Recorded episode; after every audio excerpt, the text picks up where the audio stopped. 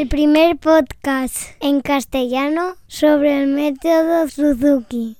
Hoy quería hablaros sobre la práctica, daros unos cuantos consejillos, unos cuantos tips que pueden ser útiles para nuestra práctica diaria. Comenzamos.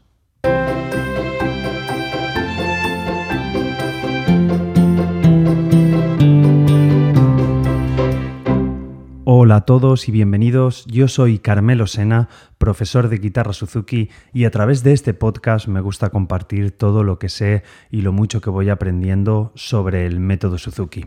Y hoy quería hablaros sobre cuatro consejos para vuestra práctica diaria.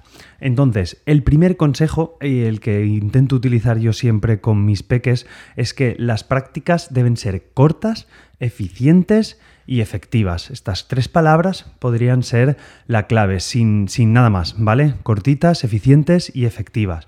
Eh, sí que es verdad que todos vivimos unas vidas locas y que pues seguramente la vida de nuestros hijos es mucho más ocupada que la nuestra cuando éramos niños, aunque bueno, yo tenía bastante faena con el conservatorio, con el deporte, hacía voleibol cuando era pequeño y bueno, con el colegio, instituto y demás. Eh, puede ser que sí o puede ser que no. La cuestión es que actualmente la vida es bastante ocupada, tanto para los niños como para los adultos. Entonces, la idea es enfocar la práctica digamos solamente unos 5, 10, 15 minutos. Estos 5, 10, 15 minutos puede ser más que, más que efectivo, ya que 30, 45 o 60 minutos pues puede llegar a ser una práctica forzada. A ver, quiero que me entendáis. Eh, niños que están en volumen 2 o en volumen 3, pues a lo mejor pueden hacer una práctica perfecta de 20, 25 minutos. Y lo ideal sería que hicieran esta práctica dos, tres veces al día. Vale la pena a lo mejor tres prácticas de 15 minutos, pese a que estemos en volúmenes avanzados, que una práctica de hora y media, porque llega un momento en el cual pues digamos, se deja de avanzar. Una vez has hecho tus repeticiones, una vez has hecho el ejercicio de manera eficiente y concentrado, eh, lo demás es paja, que diríamos. Entonces vale la pena reposarlo, que yo le llamo reposar, y coger lo mismo por la tarde o en otro momento. Y si hablamos de peques eh, más peques, pues que están empezando en pretwinkles o que están en volumen 1, posiblemente 2, 5, 6 minutos sea suficiente práctica. Eh, ¿Puede ser poco? Puede ser poco. Entonces trasladaríamos esta práctica, lo mismo que os he comentado antes, a 2, 3 o incluso 4 veces a lo largo del día. Podemos levantarnos por la mañana, bueno, e-, eso es otro tip que, que irá, irá luego, ¿vale? Entonces podemos hacer dos minutitos, tocar una canción, cinco minutitos y luego pasar eh, y hacer otra canción pues a mediodía o por la tarde en distintos momentos de tiempo. Si la práctica es corta, suelen ser más eficientes y más efectivas porque podemos focalizar la atención, tenemos el foco en ese momento. Oye, Carmelo, yo es que estoy con mi peque y de normal tiene siete años y llegamos a estar media horita y nos lo pasamos pipa. Oye, es genial. Eh, yo no estoy diciendo que no se pueda hacer, al contrario, podemos, cada uno es dueño de, su tiempo y de su momento y podemos hacer lo que, lo que deseemos. O sea, cualquier. es encontrar vuestro punto. Mi consejo es que a lo mejor va a hacer, si no practicáis de normal o si la práctica suele resultar algo difícil, es que intentemos hacer prácticas cortas. Si practicáis de normal, hacéis media hora, hacéis una horita, los chiquillos tocan su hora que están en volumen 5 y están practicando normal, no toquéis nada, ni se os ocurra, ¿vale? Dejarlo como está. Es simplemente mi, mi consejo en el caso de que nos falte esta práctica. Otro consejo es que habléis con vuestro profesor o con vuestra profesora y que os ayude a encontrar ese tiempo, que os ayude a encontrar ese momento, ¿vale? Yo en mi escuela hay veces que les hablo, y es que, oh, es que no tengo tiempo, es que no me da la vida, es que estamos demasiado ocupados, ¿vale? Entonces yo les intento ayudar a ver cómo podemos gestionar su tiempo, ya que solamente el papá o la mamá, pues organizar el tiempo a lo mejor es solamente una persona y a lo mejor el papá o la mamá y el peque pues son dos personas. O a lo mejor el papá, la mamá, el papá o la mamá el peque y el profesor, ya son tres personas ayudando a, gestionar el tiempo y eso eh, facilita las cosas. ¿Cómo os ayuda el profesor? Pues preguntándole cuando yo les intento preguntar cómo tienen el día, cómo trabajan, eh, pues a lo mejor tienen natación, tienen otro deporte, tienen cualquier otra cosa, entonces les intento ver qué momentos podemos coger para realizar la práctica. Entonces hablamos de cuando tienen tiempo libre. Ostras, Carmelo, es que el tiempo libre es necesario. Sí, sí, sí, eh, por supuesto que el tiempo libre es necesario. Pero a la hora de hablar de tiempo libre, digamos que la cosa se relaja y nos quedamos más eh, tranquilos a la hora de, de hablar de nuestro tiempo. Y la mayoría de veces nos damos cuenta que sí que tenemos un pequeño momentito, ya os he comentado antes, esos tres minutos, esos cuatro minutos, sí que los tenemos a la hora de la práctica.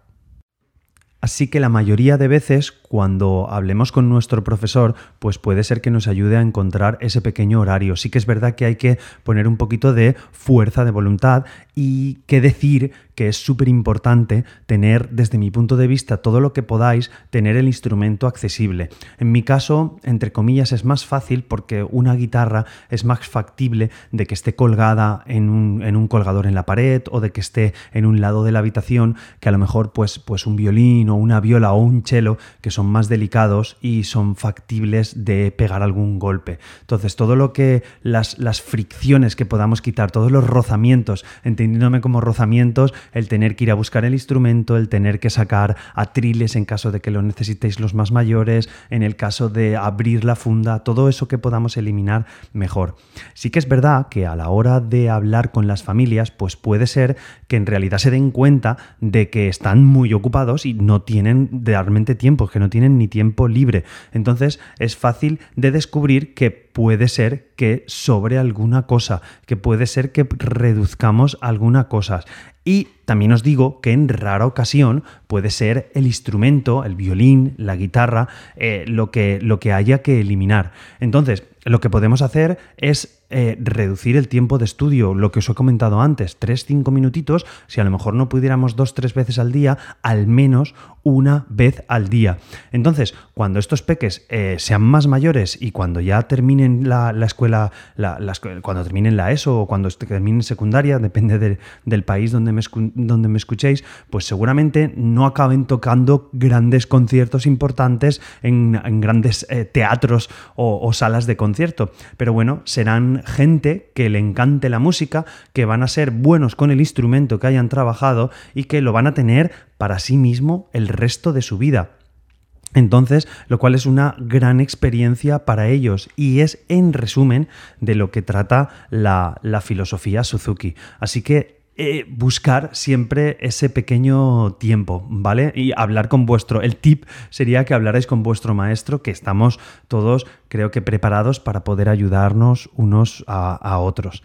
Eh, más consejos, pues uno que a mí personalmente me está viniendo muy bien es la práctica temprana, ¿vale? La práctica eh, pronto, estudiar normalmente los peques cuando llegan del cole están más cansados, y les tienen deberes, tienen que hacer otras cosas, así que cuando acaban los deberes eh, es imposible ponerse a tocar el instrumento porque la concentración ya se ha ido y ya se, se, ha marchado todo. Evidentemente lo más importante debe ser el colegio, es lo que, lo que debe primar, deben formarse como personas y deben, y deben aprender. Entonces muchas veces, lamentando mi parte, el instrumento queda en segundo, en segundo plano. Entonces, lo que podemos hacer es practicar por la mañana, practicar temprano, antes de ir al cole. Ostras, Carmelo, es que cuesta mucho, es que lo podemos, pero de verdad, si vosotros os levantáis, cogéis el instrumento, hacéis el repaso, ya no os digo mirar una parte nueva de la obra,